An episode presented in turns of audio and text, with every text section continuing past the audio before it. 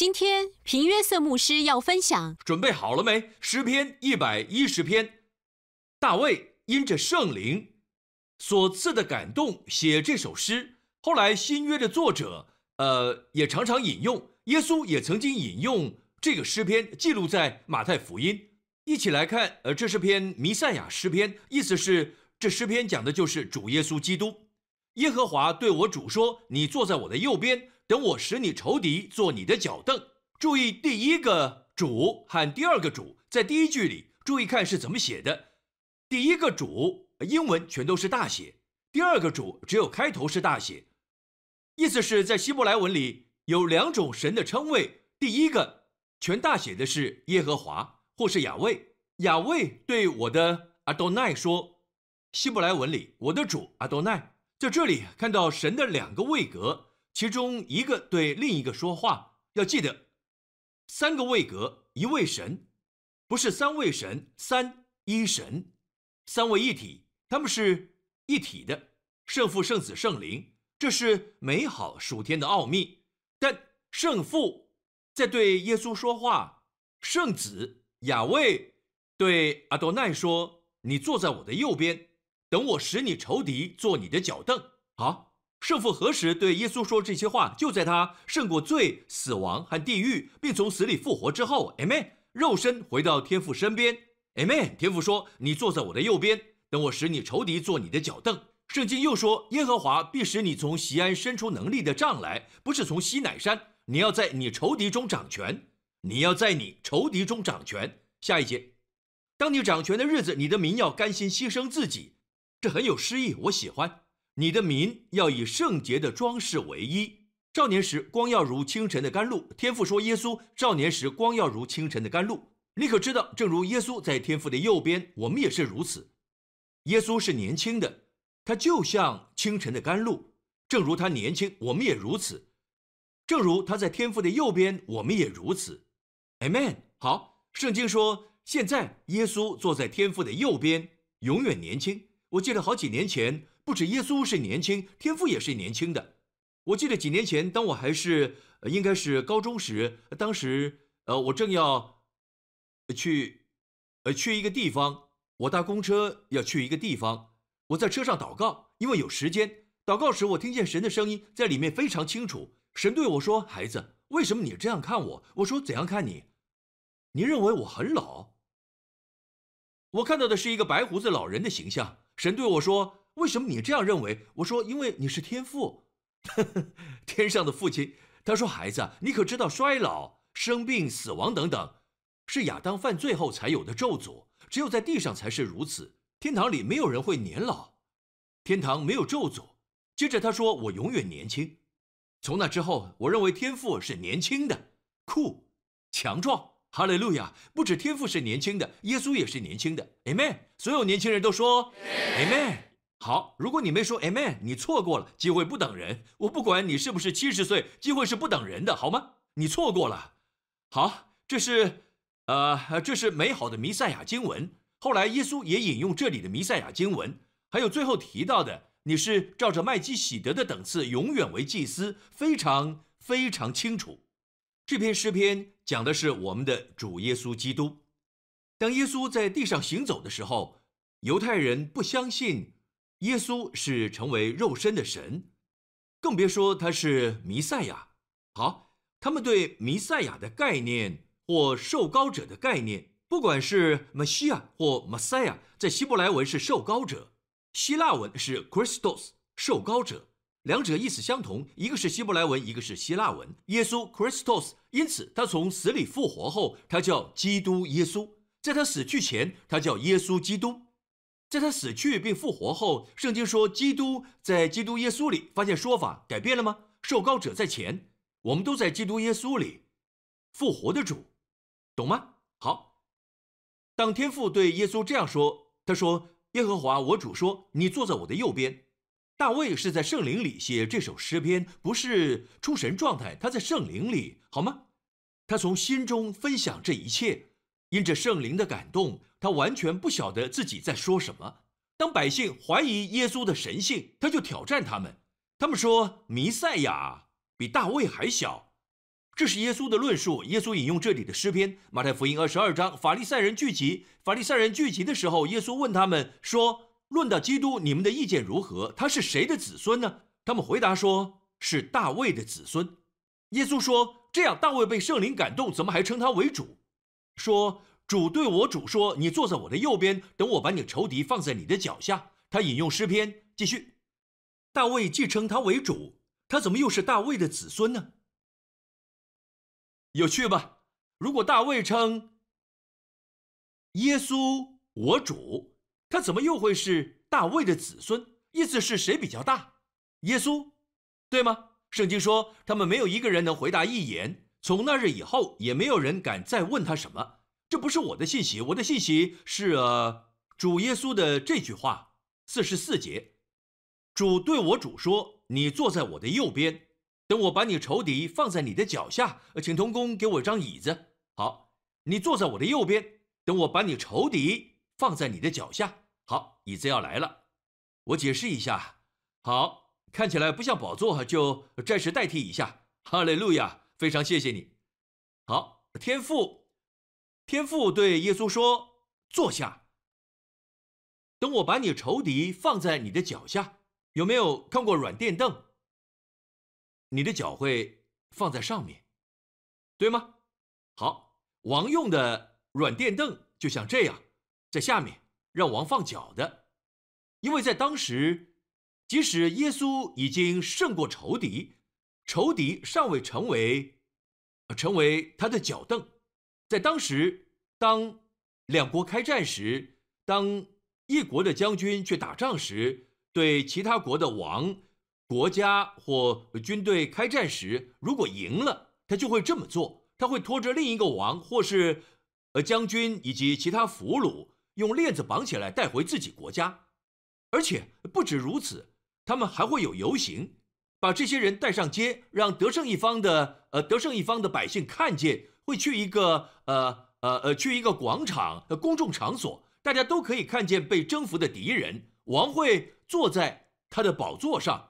他们会将另一国的王或将军带来，并要他们下拜，五体投地。王就把脚放上去，明白吗？然后所有人就会欢呼。我们知道自己现阶段在哪。就属灵层面来说，耶稣基督已胜过罪的仇敌、忧郁、贫穷、疾病、衰老、过早死亡，以及各样的呃咒诅。你们同意耶稣胜过这些吗？何时得胜的？在十字架上。阿门。耶稣死去并且复活了，因此战场是十字架。但是过去两千年来所发生的是，仇敌一个接一个的那些失败的仇敌，逐渐成为耶稣脚凳。天父对耶稣说：“你坐在我的右边，等我使你，等谁？”等耶稣使仇敌变成脚凳，不等谁，也不是我们等我。天父说：“等我使你仇敌做你的脚凳，坐下休息。”坐下，坐下是什么意思？休息，一起说休息。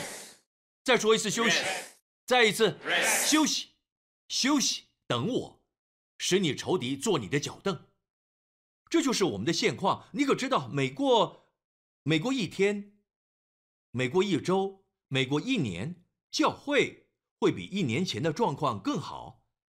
你可知道你会更好？你可知道更多仇敌会成为耶稣的脚凳？你可知道天父是守信用的？等我使你仇敌。过去两千年在教会历史上，你可知道他一直在做，一个接一个仇敌都到耶稣脚下。别忘了，耶稣的脚是耶稣身体的一部分，我们就是耶稣的肢体，都要在我们的脚下。你们明白吗？因此，每过一年，越来越多仇敌。去年又有一个仇敌被放在我们的脚下，对吗？直到最后一个仇敌成为耶稣的脚凳，就是肉身的死亡。哥林多前书十五章，有一天不再有死亡。大家一起说，Amen。综合医院变成没有医院，好，没有，呃，不再有医院，不再有精神病院，没有，不会有畸形，不会再有新生儿，呃呃呃呃呃唐氏症等等，不会再有这些疾病。所有人都会是健康和强壮的，因为最后一个仇敌死亡会成为耶稣的脚凳。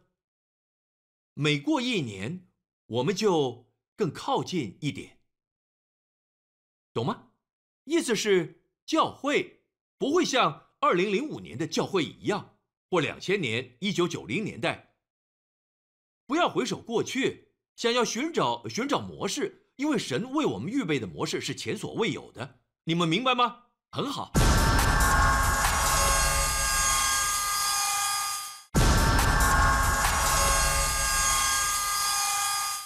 天父告诉耶稣要做多久？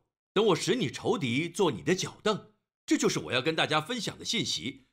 神对我说话，并告诉我：“孩子，去告诉我的百姓要有。”宝座的态度，耶稣要告诉各位，要有他宝座的态度。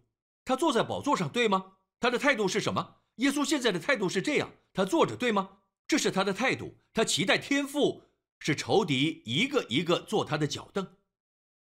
疾病在他脚下，贫穷在他脚下，忧郁、咒诅、缺乏全都在他脚下。阿妹，你们明白吗？懂吗？好，我们在哪里？我们与基督同坐席，我们是基督的肢体。神使仇敌做耶稣的脚凳，就是基督的肢体。以弗所书上说，神会使一切做他脚凳，也就是他的肢体教会。这很美，这也会成为我们的脚凳。也因此，你会突然发现，OK，你的问题完全消失了。大家仔细听，借着圣灵，这是我想跟大家说的。神并没有说等我使你仇敌都被毁灭，等我使你生命中所有问题都得到解决，你就可以休息。神没有这么说，神说先休息，等我使你。我再说一次，神说坐下，先休息，等我使你。仇敌做你的脚凳。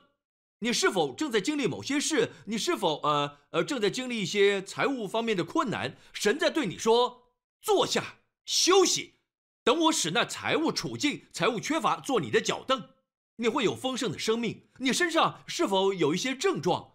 是否有一些症状带给你不适或困扰？神在说，在这一切症状中休息，坐下，坐下，因着已完成的救恩安息，先休息，等我使所有的症状。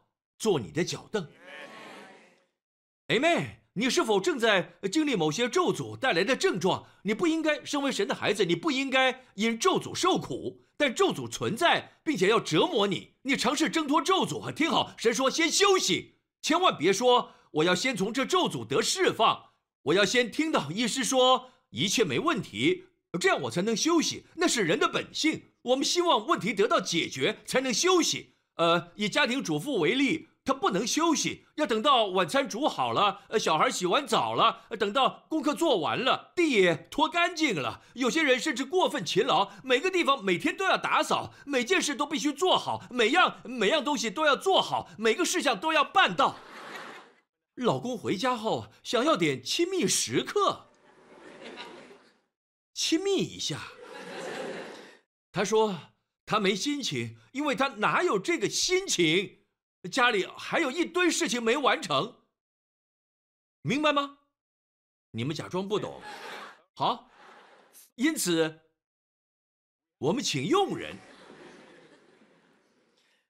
虽然我们请了佣人了，家里仍然有事情未完成，感觉永远做不完。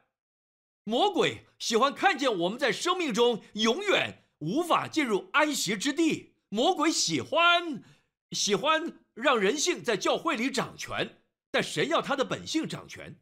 神的本性就是先安息。他对他儿子说：“坐下，等我使你的仇敌做你的脚凳。”我们想看见魔鬼被除灭，但神说：“你听好，诗篇二十三篇，你为我准备筵席，在我敌人逃跑后，在我在我敌人面前。”我们会这么说：神呢？要怎么吃喝？敌人还在面前，症状仍然在身上，呃，账户里的数字还是不够，这些这些问题还在面前，你怎么期待我能吃喝？主，当问题解决了，我再好好吃，我再好好庆祝。但圣经说，神不是这样的，神不按着人性做事。神说，我预备筵席，你先吃，你在敌人面前吃，不是敌人走后，在敌人面前。神非常爱你，神在神在对你说，休息，坐下，坐下。你们明白吗？如果现在我们去问耶稣，假如可以访问耶稣，好。我们访问耶稣，Amen。耶稣接受访问。你问耶稣，耶稣现在在哪里？他坐着。记得旧约，我很喜欢会讲到椅子的信息。我刚说这是一个安息的画面，Amen。当耶稣坐着时，大家仔细听，没错，他在休息。旧约祭司从未坐下，在摩西的会幕或是圣殿里都没有椅子。原因是他们的工作从未结束过，但耶稣基督坐下，因为你们的罪都被赦免了，罪债已偿还，咒诅已被挪去，你的疾病已得医治，你的财物已有供应。哎妹，你已从咒诅里被赎回，所以耶稣可以坐下休息。这两千年来，他都在休息。阿妹，假如。我们现在可以访问他。我们问他：“呃，主啊，主啊，呃，现在的情况你觉得如何？”主说：“我不担心，我在休息。我天赋使一切仇敌做我的脚凳。”主啊，主啊，你怎么看待现在的呃呃呃呃现在的禽流感？呃，禽流感从呃呃呃动物之间的传染感染到人类了，怎么办？主啊，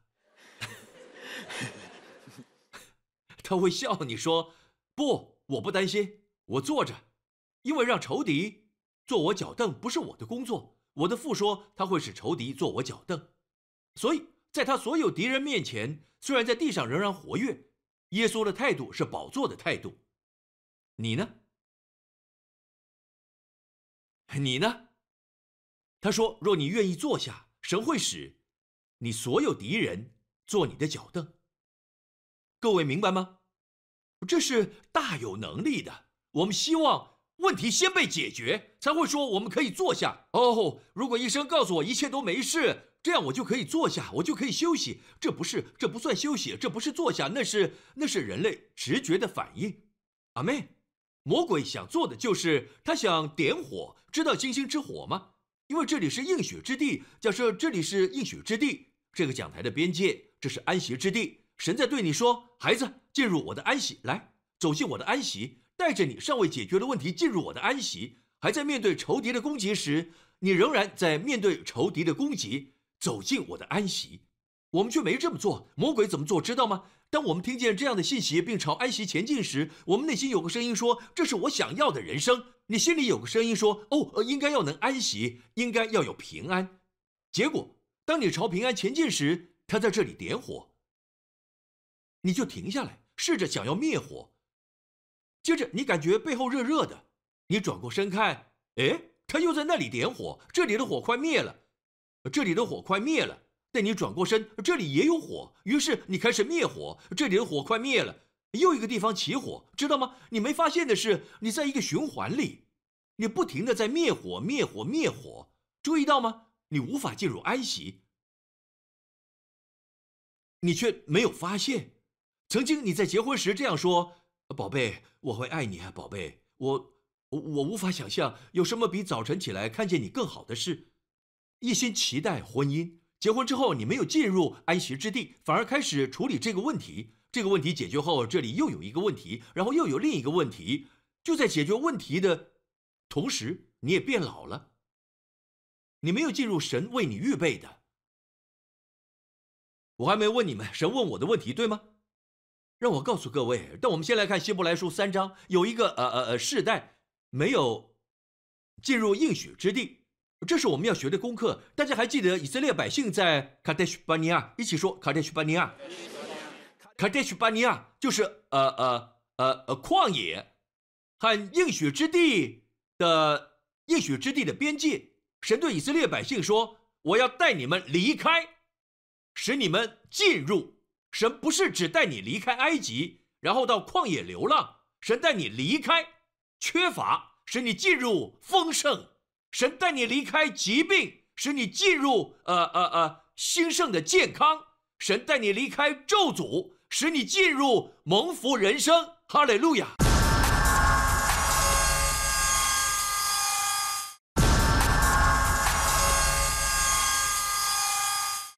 各位，我告诉你们，我们在埃及劳累太久了。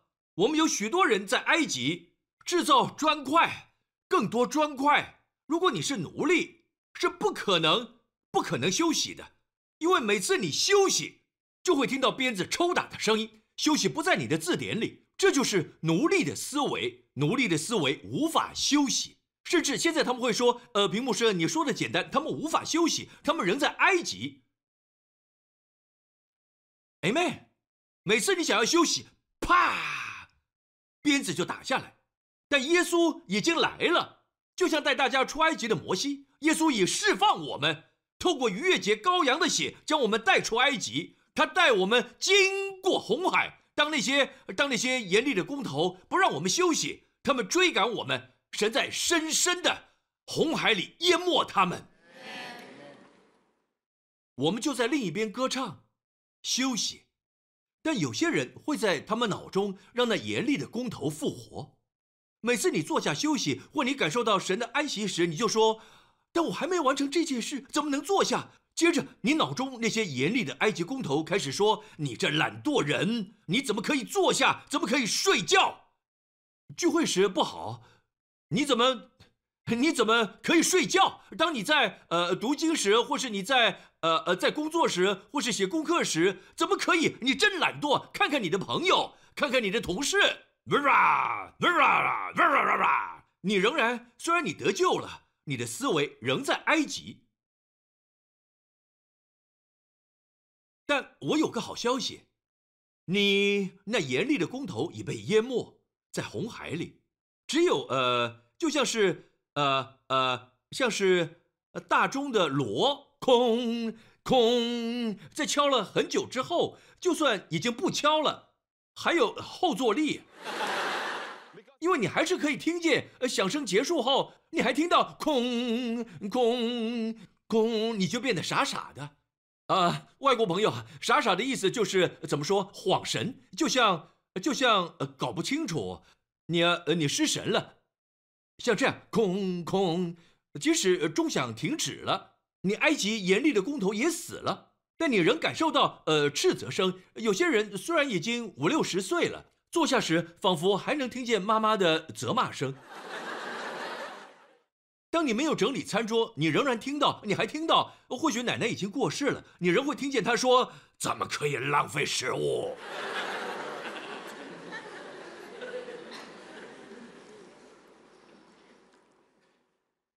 因此，我们始终没进入安息。我们，我们，呃，只有王才能休息，奴隶不能。各位明白吗？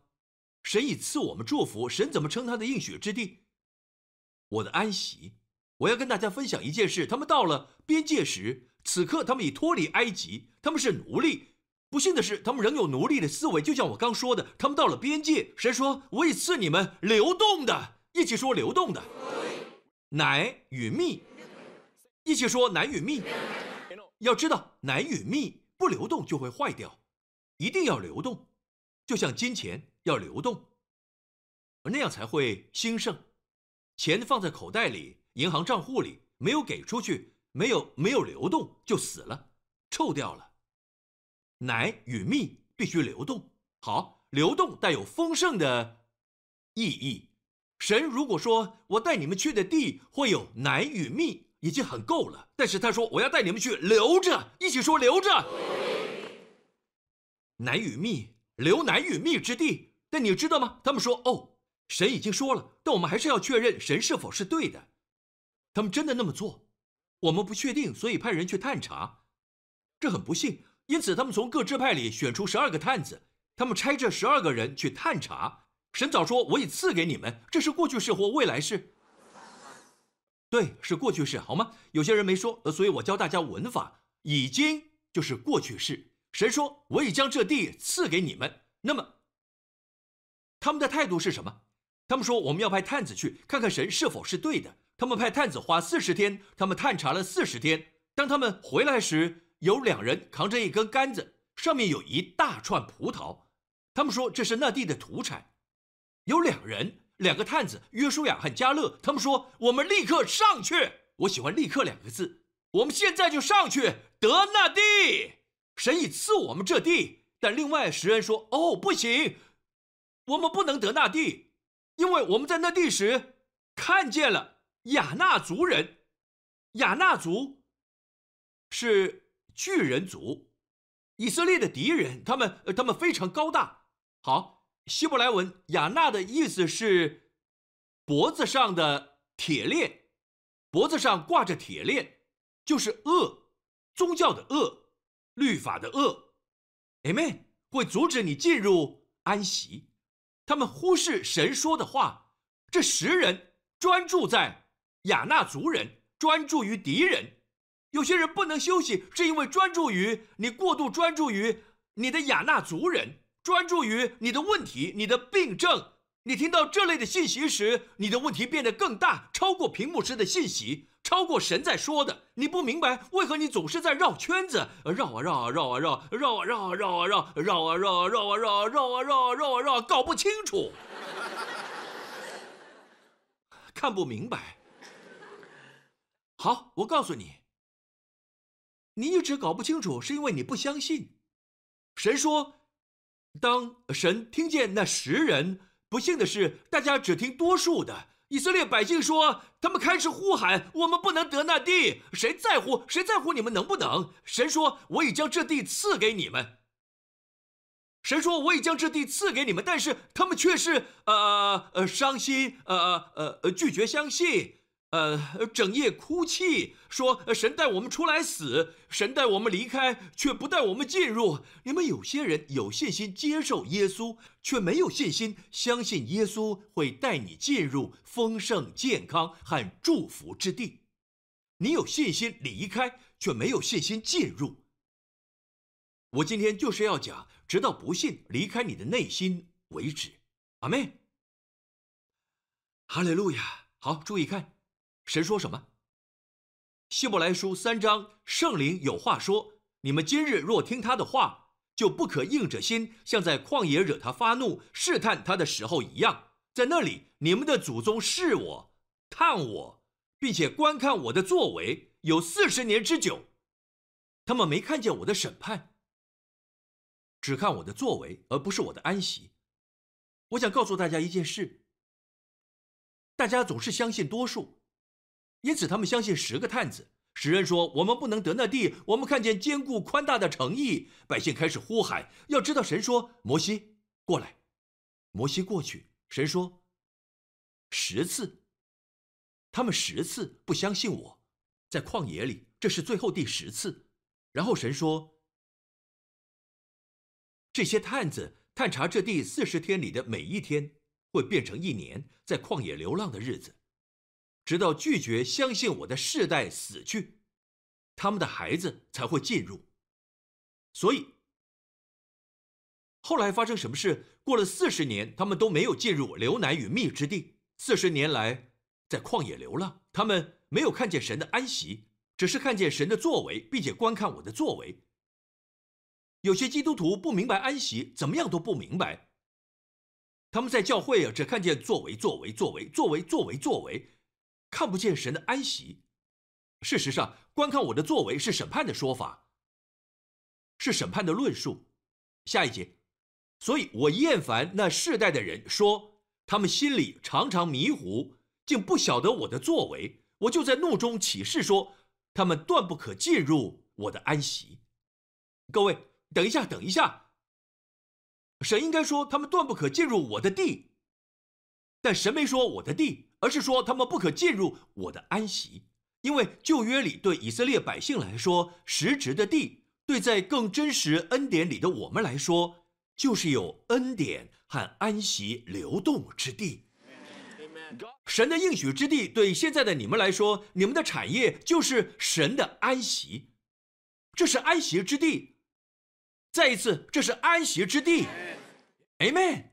这是你们的产业。现在我要问大家一个问题，也是神给我的，我自己也要回答。神说也要问所有的人，好吗？有许多人，我们看他们，我们说有些人不能进入神的安息，他们流浪了四十年。我告诉你，要是我的话，一定会认同约书亚和加勒。有没有这样想过？我会说，来吧，各位，我们立刻上去。有多少人读圣经时这样想过？你心想，呃，要是我的话，一定会加入约书亚和加勒的行列，有吗？有吗？今天要再次问大家这个问题。回到刚才的经文，圣灵有话说：你们今日若听他的话，不可硬着心，像祖先在旷野一样。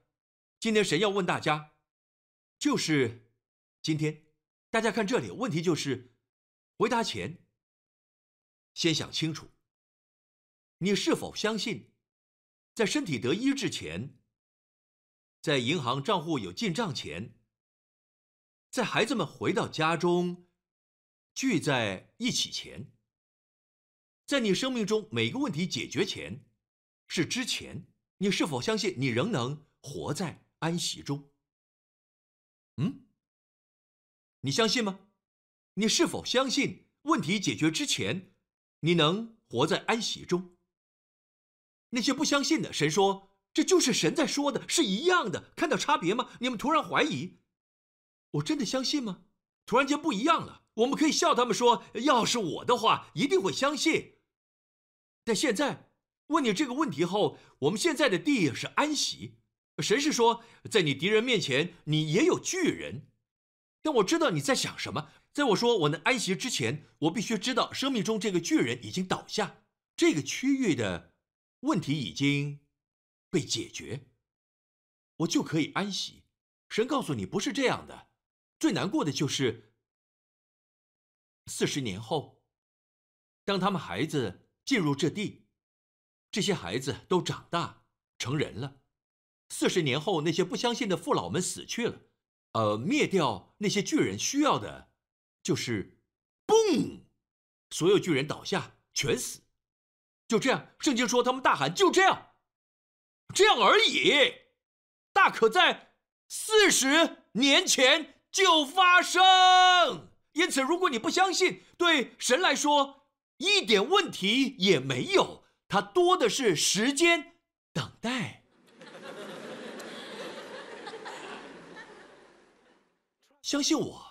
他一直都没有离开过，他从未自称我曾是或我会是，都是我是。他总是创世前他就存在了，因此你不必认为神迫切需要你进入这地，相信他是为你好。相信我，如果你不相信，神可以等到你的孩子成功，或是你的孙子们，他会等。直到他找到愿意相信的世代，愿新造教会成为新成为新世代的一份子。哈利路亚！大声说 Amen！大声说哈利路亚！相信神的那两个人，他们是唯一带领子孙进入这地的爷爷们，他们仍活着。为什么？他们相信。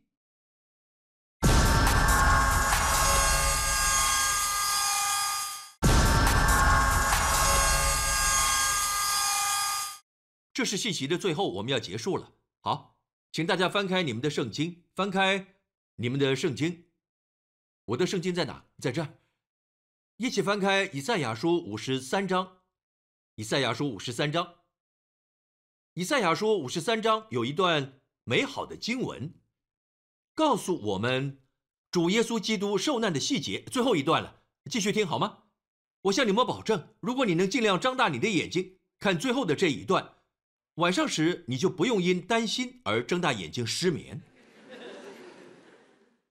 OK，千万千万千万千万千万千万千万不要疲惫的到教会来，在聚会中睡着。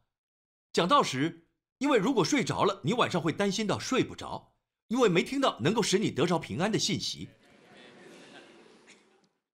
好，仔细听，最后一段，我要用这祝福大家。以赛亚书五十三章讲到耶稣为我们在十字架上受苦，四节他诚然担当我们的忧患，背负我们的痛苦，五节哪知他为我们的过犯受害，为我们的罪孽压伤，最后因他受的鞭伤，我们得医治。所有十节耶和华却喜悦将他压伤，使他受痛苦，他必看见自己劳苦的功效。十一节好，整章是弥赛亚诗篇，是呃抱歉是弥赛亚章节，讲到耶稣在十字架上为我们受的苦，明白吗？好，注意。以赛亚书五十四章，在以赛亚书五十三章之后，对吗？五十三，然后五十四，要如何领受耶稣一切的作为？仔细看清楚，不生养的要歌唱。不生养的妇人，神对他说：“你这不怀孕、不生养的要歌唱；你这未曾经过产难的要发声歌唱，扬声欢呼，因为没有丈夫的比有丈夫的儿女更多。”这是耶和华说的，要扩张你帐幕之地，预备迎接成长，预备迎接扩张。不要限制，要放长你的绳子，因为你要向左向右开展，你的后裔必得多国为业。神在说的是，在耶稣行了一切事之后，主要求不生养的妇人要做的。不生养的妇人就是没有小孩的，不生养的妇人就是无法生产的，不生养的富人就是现今科学说的没有生育能力。或银行账户里空空的，不能生养，不生养小孩，呃，不生养属灵产业，不生养财物，不生养健康，不生养就是没有。神从未希望男人不生养，起初神造男人，神说生养众多，对吗？所以不生养代表着咒诅。神对富人说什么？如果你要成长，要突破，不管你公司呃公司不生养，获利不生养，神在说这是秘诀。第二、第三节，你会突破，预备迎接成长。神说，预备迎接成长，放长你呃呃工作的区域，放长你的公司扩张，因为你即将要突破，因为你将会做一件事，是什么？这里说不生养的要歌唱，不生养的要歌唱。好，如果你不认识神，你会认为这非常残酷，要不生养的富人歌唱。如果你不认识神。告诉不生养的妇人歌唱是很残忍的，但若是你认识神，神要说的是：如果如果你现在就开心，你知道，当医生告诉你我们做了所有检验，报告没问题，全都没了，你会有什么感受？现在就去感受，这又是什么感觉？但你突然不会吧？我幸运中奖了，头奖，我中了十万块钱，要还是不要？要！你很你很开心，那是什么感受？那是什么感受？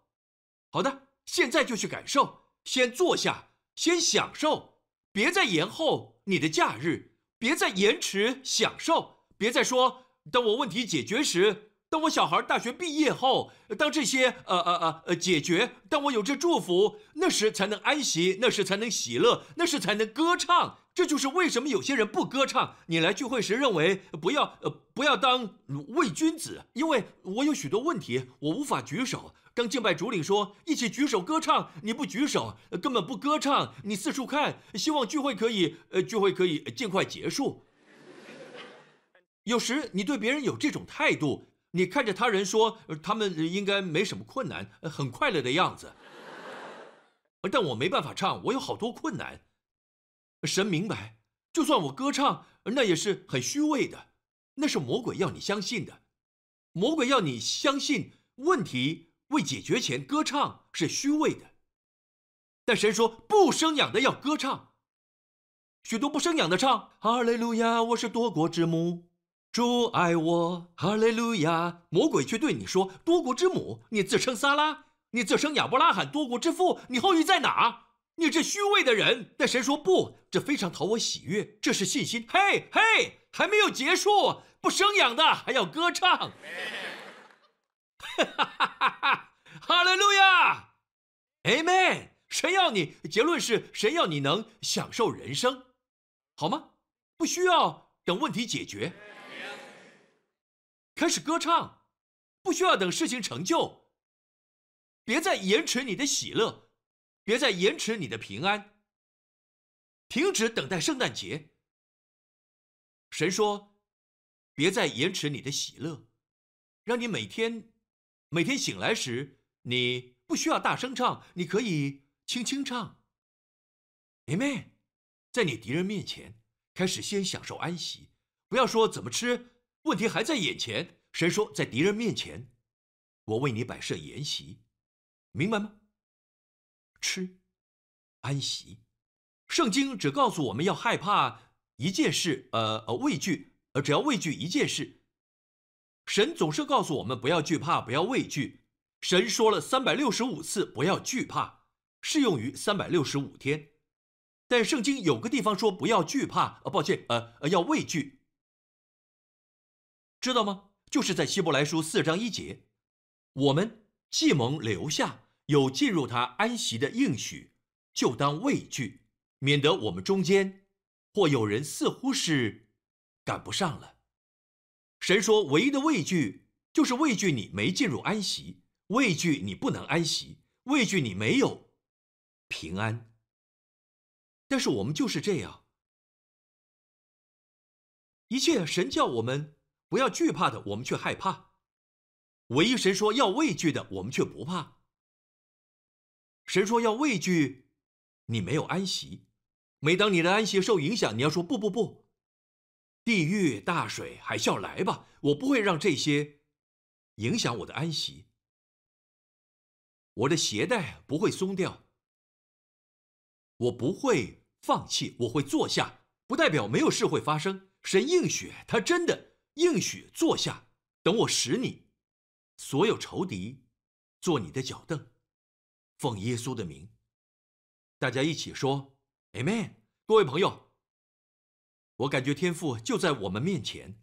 他说：“我会使，当神做事，没人可以拦阻他。等到我使你敌人做你的脚凳，突然间你会发现，当你凭信心安息，靠神，靠他的智慧，靠他的能力。当你下一周在基督里安息时。”靠他良善和对你的爱，特别是他对你的爱，安息在爱里，你会发现一个接一个，天赋使你敌人做你的脚凳，天赋会使你进入安息之地。突然间你会发现，嘿，你有突然间经历安息，因为现在你有一个地方做你的脚凳，你的脚凳变得越来越舒适，越来越多的敌人成为你。安息之处，做你的脚凳。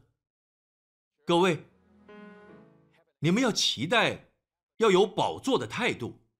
每一天会少一个敌人，每一周会少一个敌人，每个月再多一个敌人做你的脚凳。